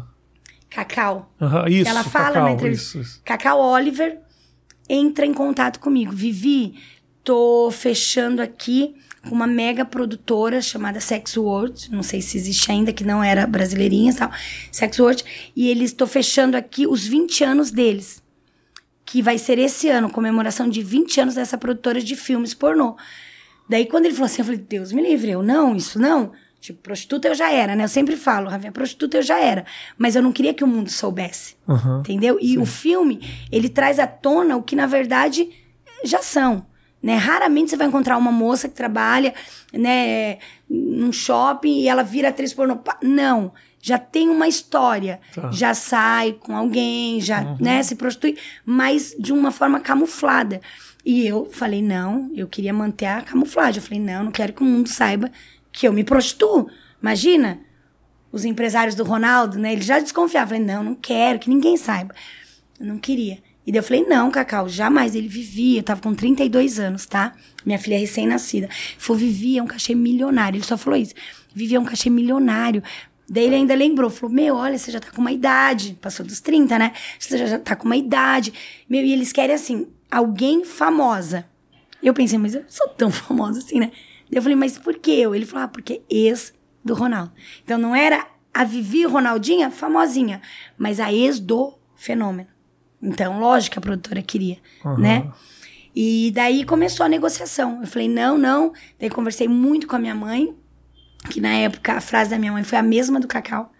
Minha mãe falou: Você tá aqui no Japão, entendeu? Eu já não trabalhava mais à noite, mas ela falou: Você tá aqui, o que, que você pensa pro futuro? Brasil. Eu sonhava em voltar, viver no Brasil. Brasil, o que você vai fazer no Brasil? Então, assim, é uma forma de você ganhar um dinheiro rápido. Daí ainda eu lembro que não só minha mãe, outras pessoas disseram: Ah, a Gretchen fez, o Alexandre Frota. Olha, ele era ator da, daquela emissora famosa. E ele fez, e todo mundo trazendo a Pamela Anderson fez, Estados Unidos, isso é bem visto, não é como no Brasil. E no Brasil fulana fez e tal. Falei, quer saber, vou fazer. Daí comecei a negociar. Tiro uma cláusula, põe outra. Ah, sem preservativo não faço. E, e assim. Então você meio que teve apoio da sua mãe para fazer Não, total. Inclusive, minha mãe tem uma pousada em Peruíbe que foi. É a única coisa que sobrou dos filmes pornô. Foi a pousada que a minha mãe tem, a casa da minha mãe hoje. Desculpa fazer, a gente vai ainda pode, entrar. Pode. Eu quero te fazer uma pergunta muito clara. Uh, você não sente que em algum momento não só tua mãe foi conivente, como ela aproveitou um pouco desses teus ganhos, Vivi? Olha, eu nunca falei isso em nenhum programa, Rafinha, mas hoje, assim, até pedi para Deus mesmo. Falei, Deus, eu não, eu não sei o que eu vou falar lá, além de contar um pouco da minha história. A sua esposa falou, não tem pauta, né? Uma pauta. É a sua história, fica tranquila. Só que, assim, e eu, eu falo muito isso nos congressos. Hoje eu ministro para muitas jovens. Hoje, mesmo saindo daqui, eu tô indo para Santos. Vou ministrar dentro de uma favela no México 70, é, na Igreja Peniel. Então, eu falo para as mães, eu falo para as adolescentes: não entra nesse caminho. Não vai, não faça. Né? E eu, eu conto detalhes, que aqui eu nem tô contando para você, mas detalhes, sabe? Detalhes que a gente pode abrir, assim, né, quando tá num congresso de mulheres. Só que eu falo, você, mãe, você não quer um filho bandido. Ah, se meu filho descobrir que tá roubando. Mas ele traz um fogão para dentro da tua casa, você cozinha no fogão. Ele, ah, filho, eu não criei filho para ser ladrão. Mas ele compra um guarda-roupa e você usa esse guarda-roupa. E o carro, então? Então, o que eu vejo hoje, a minha mãe faz oito anos que ela não fala comigo, tá? É a uhum. primeira vez que eu tô falando isso. Eu amo a minha mãe. Só que faz oito anos que a minha mãe não fala comigo. Eu deixo meus filhos, quando a gente vai visitá-la na porta da pousada da casa que eu construí com o dinheiro do filme pornô.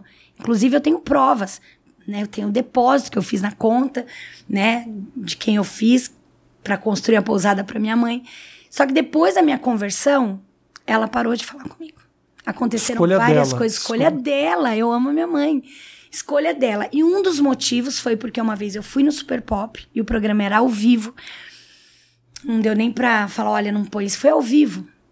Depois da minha conversão, que eu vou contar agora rapidamente como foi a minha conversão, mas falando dos filmes, eu fui no Super Pop para falar da minha conversão. E a Luciana, obviamente, perguntou como que tinha sido os filmes, se eu tinha ganhado. E eu falei. E eu falei assim: olha, a única coisa que sobrou é o que eu dei para minha mãe. Que o resto, depois da minha conversão, eu desfiz de tudo. Uhum. Eu me converti com um carro importado, mas eu sentia, Deus não se agrada disso. Peraí, eu tô andando um carro fazendo obra missionária, mas um carro que eu ganhei através daquela cena do pornô que eu fiz, meu, tá fora. Não, eu não aceito. É igual um cara hoje, o Fernandinho Beiramar, não sei se tá vivo, mas se converte, tem mansões, ele vai ser um pastor morando na casa que ele ganhou fruto do tráfico, matando uhum. várias famílias. Não. Eu falei, isso eu não quero pra minha vida.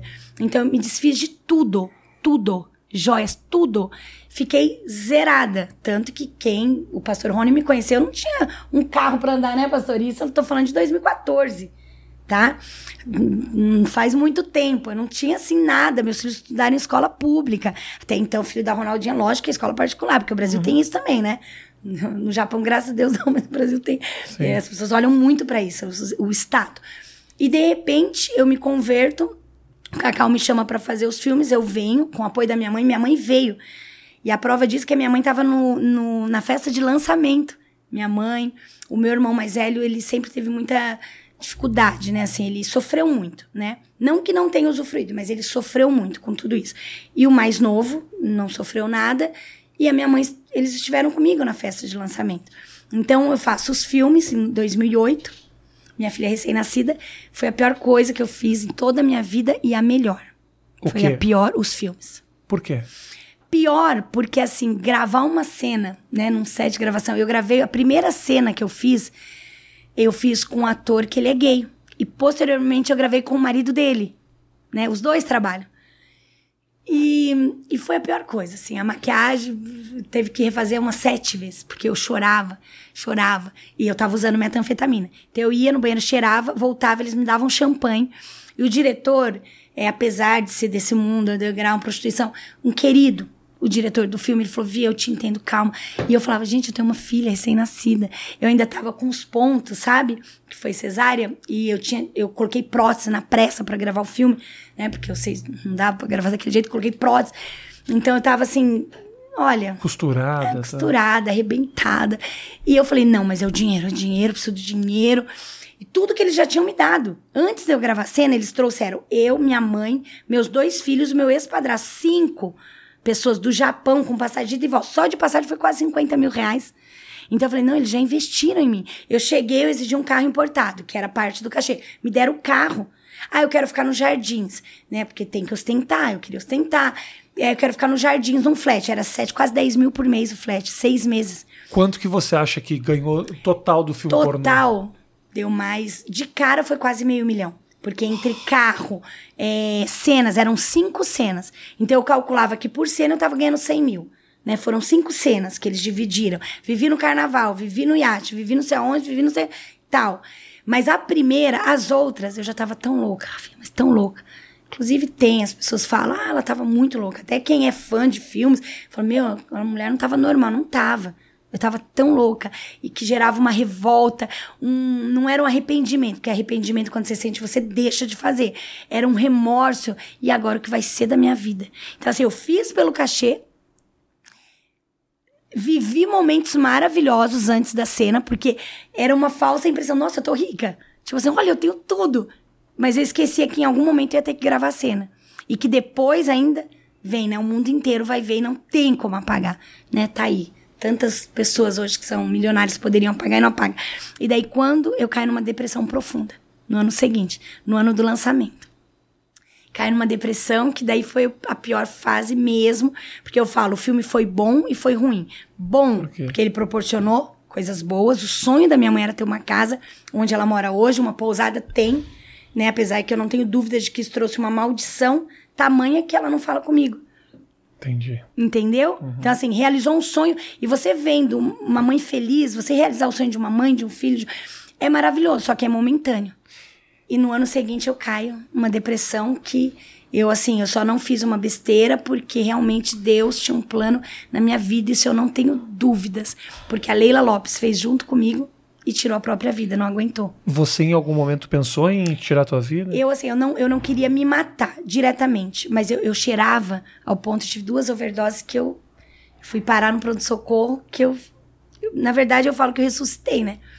Eu cheirei, cheirei, cheirei, cheirei. Eu passei uma madrugada inteira cheirando metanfetamina, que no Brasil, é, eu não sei o preço hoje, assim, valor de cocaína, mas é 10 vezes mais, você sabe? O ICE, né, que eles falam no Brasil. Então, se a cocaína tá 20, outra é 200 reais, entendeu? Então, eu cheirava cocaína, é, cocaína não, é cristal, né? ICE no Brasil fala, que é a metanfetamina. E cheirava, cheirava. Daí eu tive, foram na segunda overdose, que eu quase morri mesmo, que foi no Guarujá, fiquei internada, venho para São Paulo e peço ajuda. Peço ajuda. Na época, a doutora Ana da Clínica Santa falou: Vivi, você precisa de uma internação. E, inclusive, tinha, na época, tinha outras, outros artistas internados, inclusive uma menina que fez a novela da Globo, muito linda, ela tava com problema com drogas, e ali eu fiquei. Era um tratamento de três meses, 90 dias. E aí é um tratamento que não é só de droga, né? Não. É da cabeça. Eu fiz PNL. Eu, eu fiz tratamento com um psiquiatra. O PNL, que hoje é muito falado, eu nunca tinha ouvido falar, 2009. E daí falou, você vai precisar fazer um tratamento, porque assim, que é o tratamento neurolinguístico, né? Que você vai precisar entender e, e, e se perdoar. Você, você não consegue entender por que, que tua mãe sumiu? Hoje, depois que eu fui no Super Pop e eu contei que eu trabalhava à noite, que a minha mãe também trabalhava, eu falei. Porque o Japão inteiro sabe. Mas se você não consegue entender o porquê, a, a, a escolha Olha, dela. Duas coisas, né? É uma que foi um choque pra ela. Eu vim falar da minha história que automaticamente fa- ela faz parte, eu faço parte, tá coligado. E outra é porque depois da minha conversão, eu me desfiz de tudo. Então assim, era a filha rica que de repente ficou pobre. Era a filha magrinha que de repente começou a engordar. E ela falava: "Os pastores estão fazendo uma lavagem cerebral". Eu nunca imaginei que ela fosse cair nisso, mas não. Eu falava: "Mãe, eu tô bem". Eu acho que tem um lado também, Vivi, de que no momento que você se arrepende, esse- você joga esse arrependimento no peito dela, né? E talvez ela entenda um pouco o papel dela. No momento que você tá na loucura, que você tá fazendo, que você tá gananciosa, Sim. você tá nessa vibe que não te permite olhar pra dentro de si Sim. mesmo. No momento que você olha pro, pro lado e fala, o que que eu fiz? Que? Aonde que me meteram? Aonde que eu me meti? Foi. Acaba jogando um pouco na cara dela também Sim. um caminho que talvez você não tivesse tomado se ela não tivesse feito Sim. as escolhas que ela fez. Aí é duro É. pra ela também. É duro, é duro. E assim, hoje eu falo, a única coisa que eu posso fazer e eu faço é orar, jejuar por ela, pela vida da minha mãe, porque eu não tenho dúvida de que Deus vai fazer uma grande obra. Hoje eu deixo meus filhos na porta da casa dela e eu fico dentro do carro. E eu fico intercedendo, orando, Senhor. te- Tem um livro da Bíblia que você deve ler, que é muito lindo, chama Ezequiel. É um livro pancadão, sabe? E ali no livro de Ezequiel fala: Senhor, arranca o coração de pedra e põe o coração de carne. Então, quando eu vejo Deus fazendo coisas como fez na minha vida, como fez na vida de tantas outras pessoas, porque falar assim, ah, ficou velha, gorda. Não, eu me converti magra. Muitas pessoas falam, ah, agora que ficou velha. Não, eu me converti de carro importado, 2009, magra, dentro de uma clínica, onde, por mais que eu estivesse ali no fundo do poço, eu tava na mídia. A Sônia Abrão foi fazer matéria comigo ali dentro. Então, querendo ou não, era Ronaldinha. Ai, a Ronaldinha. E eu falei, Deus, eu não quero nada disso. E ali eu tenho uma revelação, né? Eu sonho, eu tenho um sonho, e Deus me mostra como ia ser meu final. Tinha contraído o vírus do HIV nesse sonho. Tava pele e osso. E o meu filho, que hoje tem 18, tava com 5 anos. E ele coloca as mãozinhas em mim e fala: Mãe, meu filho é uma benção. Ele falou: Mãe, por que a senhora tá tão magrinha, mãe? E eu falei: Porque a mãe, eu queria falar, porque a mãe contraiu o vírus HIV. Porque a mãe, tudo que a mãe te dá é fruto da prostituição, não é do que a mãe fala que é. E ali eu queria pedir perdão, mas eu não consigo. É como se tivesse, sabe, uma fita de silver tape. E quando eu acordei, eu dobrei meu joelho dentro daquela clínica, Rafinha. E eu falei assim pra Deus, sabe? E com muita sinceridade, assim, eu não conhecia a Bíblia, eu nunca tinha lido nada da Bíblia. Não sabia nem que era Jesus, 2009, 32 anos de idade. Eu falei, Deus, ainda que eu tenha contraído AIDS, ainda que eu tenha esse vírus, né? Porque depois dos filmes eu comecei a fazer muita loucura. Você me perguntou, voltou a se prostituir? Depois do filme. Quando eu falo que ele foi bom e ruim, bom por quê?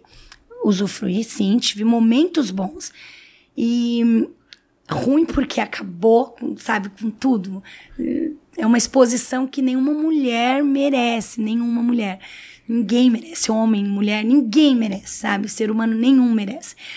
Mas foi bom, porque ele trouxe à tona o que eu já era, de forma, né, que é essa hipocrisia moral. Ah, ela é, casou com o velho rico, mas tá tudo bem. Não, então eu já era prostituta. Hoje eu entendo que eu já era. Então, se eu já era, ou eu ia morrer me prostituindo dentro da prostituição, ou o choque. Quando o mundo inteiro vê, eu falo que é igual um homem que tá traindo. Tem hora que a amante precisa vir fazer um barraco na porta do prédio, por quê? A vergonha é tamanha que ou ele vai continuar e vai acabar com o casamento, ou ele vai repensar e falar: Meu, eu não quero isso. Eu não quero essa maldição. Porque é uma maldição hereditária que vai, os teus filhos vão colher frutos disso. Então foi um choque que eu falei: Peraí, ah, eu sou. Eu admiti que eu era prostituta. Sim. Prostituta. Tá, então se eu sou, o que, que eu faço? Morro sendo? Falei, não, Deus, me dá uma chance. Ali eu ajoelho e falo, Deus, me dá uma chance, ainda que eu tenha contraído o vírus, só uma chance de poder deixar um legado, não uma herança para os meus filhos. Sim. O filme, a prostituição, talvez deixaria uma herança, uma cobertura. Mas quando eu vi também que a Leila Lopes morreu dentro da Morreu, cobertura, é. que foi o De filme que adianta, deu, de nada daí eu adianta. falei, Deus, me dá uma chance. E dali, finalizando, Rafinha, eu saio dessa clínica, o médico me dá alta 30 dias. Eram 90. Eu saí em 30 dias e eu saio da clínica, vou para uma igreja evangélica, que Uhum. eram pastores que já oravam por mim. Uma bênção, pastor Davi e a pastora Luísa. E vou comemorar meu aniversário de 33 anos.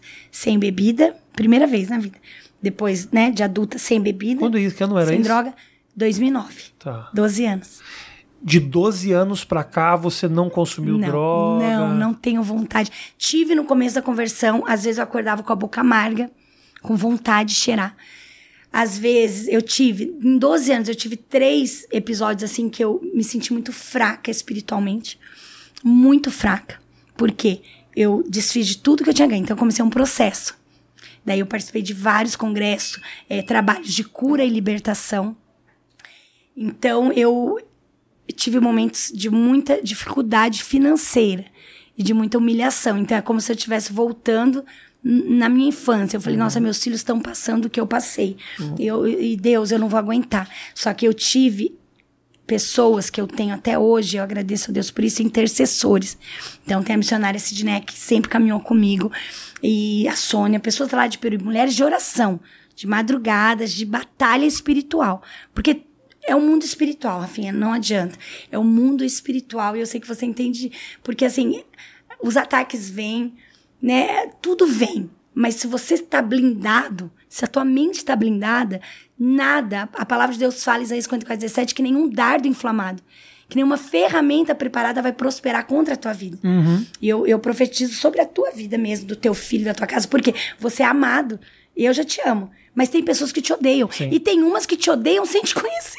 Elas te odeiam porque elas ouviram falar, ou porque elas odeiam, porque elas se odeiam. Mas eu entendo elas. Entende? Então, porque elas se odeiam. Não, é difícil. Então, como é que a gente faz? Esses dias eu até falei no Super Pop pra Luciana de Mendes. Lu, a gente tem que blindar a nossa mente.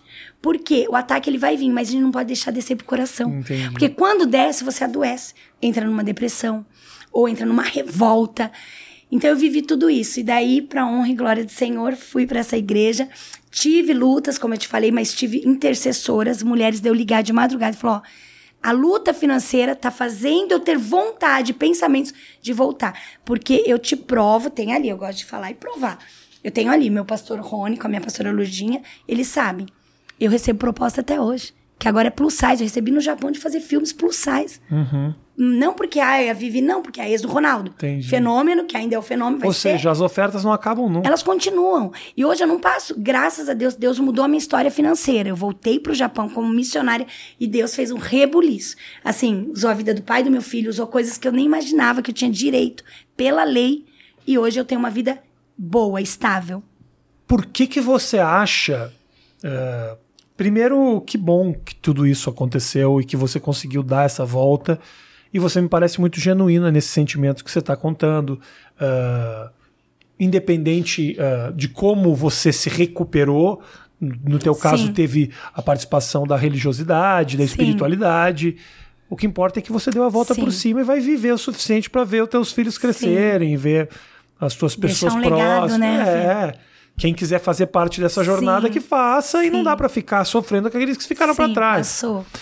Mas por que, que você acha que tem muito. É, é- a tua história, ela não é muito. ah, ah, ela não é única. Sim. Tem muita gente que Muitas. entra, que namorou com fulano, Sim. que transou com Beltrano, que tentou e tal. E aí em algum momento se recupera. Por exemplo, a Andressa teve aqui, contou a história e estava muito ligada à questão da religiosidade Sim, também. Sim. Mas por que, que você acha que tem essa. a- a- a- muitos entram na igreja, saem da igreja, entram na igreja? Por que, que tem esse entra e sai assim? Porque não suportam, assim, são duas coisas que eu falo. O principal é o financeiro. O caso da Andressa mesmo. Eu estava no Japão esse ano fazendo uma obra missionária quando um repórter querido me liga, jornalista. O que, que você acha do caso da Andressa? Eu falei, o que, que aconteceu? Eu não sabia. Quando eu fui pesquisar, Uhum. né? Voltou mesmo o mundo. Veio a pandemia. Veio a Precisa de pandemia. dinheiro, né? Precisa de dinheiro. É. E daí, se ela não tiver, e eu falo porque eu amo a vida da Andressa, amo a vida do Cacau, mas assim, óbvio, Rafinha, que eu não quero que ela volte pro Miss Bumbum. Óbvio. Porque eu sei o que acontece no Miss Bumbum. Ainda que ela não venha se prostituir, é igual o meu pai, ele não se prostituía, ele era o cafetão, ele tinha Sim. boate. Então, assim. É, Tava naquele mundo de novo, né? Tava no mundo. E lógico que eu não estou generalizando, mas o Miss Tal, o Miss Bumbum, à noite, ela, propor- ela traz pra você o quê? Bebida, droga, tá, tá. Então, assim, eu fiquei muito triste. Mas o motivo principal é o dinheiro. E o dinheiro, ele é uma bênção. O problema é o amor ao dinheiro. Então, assim, muitos, eles não podem descer o padrão. Eles deveriam. Pô, eu tô morando numa mansão, eu tenho um gasto aqui de 20 mil por mês, 30, 50. Mas antes da pandemia, eu pregava nas igrejas, eu era abençoada, eu vendia livros. Ah, eu vendia. Eu era abençoada. Agora, de repente, eu não tô sendo mais. Desce. Desce. Desce. Ah, o filho tá na escola, 4 mil reais por mês. Vai pra pública. É o que eu fiz. Então, assim, agora é fácil? Não, não é fácil. E um outro motivo é por não terem sido discipulados. Eles se convertem, eles saem lá, o cantor famoso, pá, saiu. Vamos falar aí do internacional, Justin Bieber, se converteu. Já querem usar ele dentro da igreja. Já querem usar da fama dele pra pregar. Mas ele não conhece nem a Bíblia, então tem que ser discipulado. Entendi. Tem que passar pelo processo. Entendi. Eu falo que se eu caio no evangelho, se eu vou pra dentro de uma igreja, como eu fui, e o meu pastor na época, que é uma benção, ele quisesse me usar pra ganhar pessoas pro ministério, eu não teria suportado. Porque eu ia ser uma artista, só mudou o, o ah, saiu do meio secular e o meio gospel. E hoje eu louvo a Deus porque tanto os meus primeiros pastores voltaram para Recife, como os meus pastores hoje, eles não exploram ovelha, eles cuidam de ovelha. Porque nós, e hoje eu sou missionária, eu quero cuidar. Então, se amanhã, através da minha vida, alguma artista muito famosa, ah, se converti porque a Vivi falou de Jesus, eu não posso expor ela. Vai pregar hoje. Pregar o quê? Vai ser cuidada. Vivi, Hum. pra gente finalizar, eh, como é que você se vê daqui a, sei lá, 10, 15 anos, assim? Você tá nessa jornada de recuperação, esse é, o teu caminho, assim? Esse é o meu caminho, é resgatar vidas. Então, assim, é entrar em lugares que muitos é, não querem, outros não conseguem, né? Que é dentro das comunidades, que é dentro dos prostíbulos. Então, assim, é falar de Jesus, porque eu creio, Rafinha, eu já li vários livros, mas eu creio no que está escrito na Bíblia Sagrada. Então, se fala, está escrito, eu creio, que Jesus é o caminho, a verdade e a vida, então eu quero levar essa vida né? Que é uma vida assim de renúncia. Evangelho é renúncia. Né? Você vem, vinde como estás. Você vem. Do jeito que você tá, prostituto, ladrão, drogado, mentiroso, fofoqueira. Tem mulher que nunca se drogou, mas é fofoqueira, Entendi. é julgadora. Então, assim, vem do jeitinho que você tá. Aqui você vai ser cuidado. E nós temos um ministério, Resgatados pela Fé, em Santo André, que a gente cuida. Então, assim, o meu maior prazer é cuidar de vidas.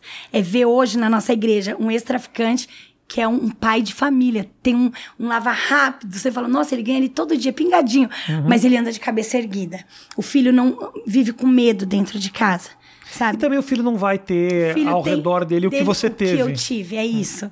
Eu vi você com seu filho, eu fiquei muito feliz, porque eu falei, nossa, coisa linda, né? Poder viver num ambiente, né? Coisas boas, porque eu vi as suas entrevistas e eu amei. E assim, Obrigado, eu quero deixar bem claro aqui, registrado, né? Não sei quando a gente vai voltar a se encontrar, mas lá no Japão eu tinha, quando começou o negócio de show stand-up, eu não conhecia vocês. Daí começou a falar, o Rafinha Massa. e daí as pessoas falavam, não, porque é isso, porque faz, não sei o quê. Daí passou. Eles não Quando eu chego no Brasil, não, Rafinha. Quando eu chego no Brasil e essa oportunidade que eu tive através da sua esposa, né, eu louvo a Deus por isso, e, eu, e foi uma profecia mesmo.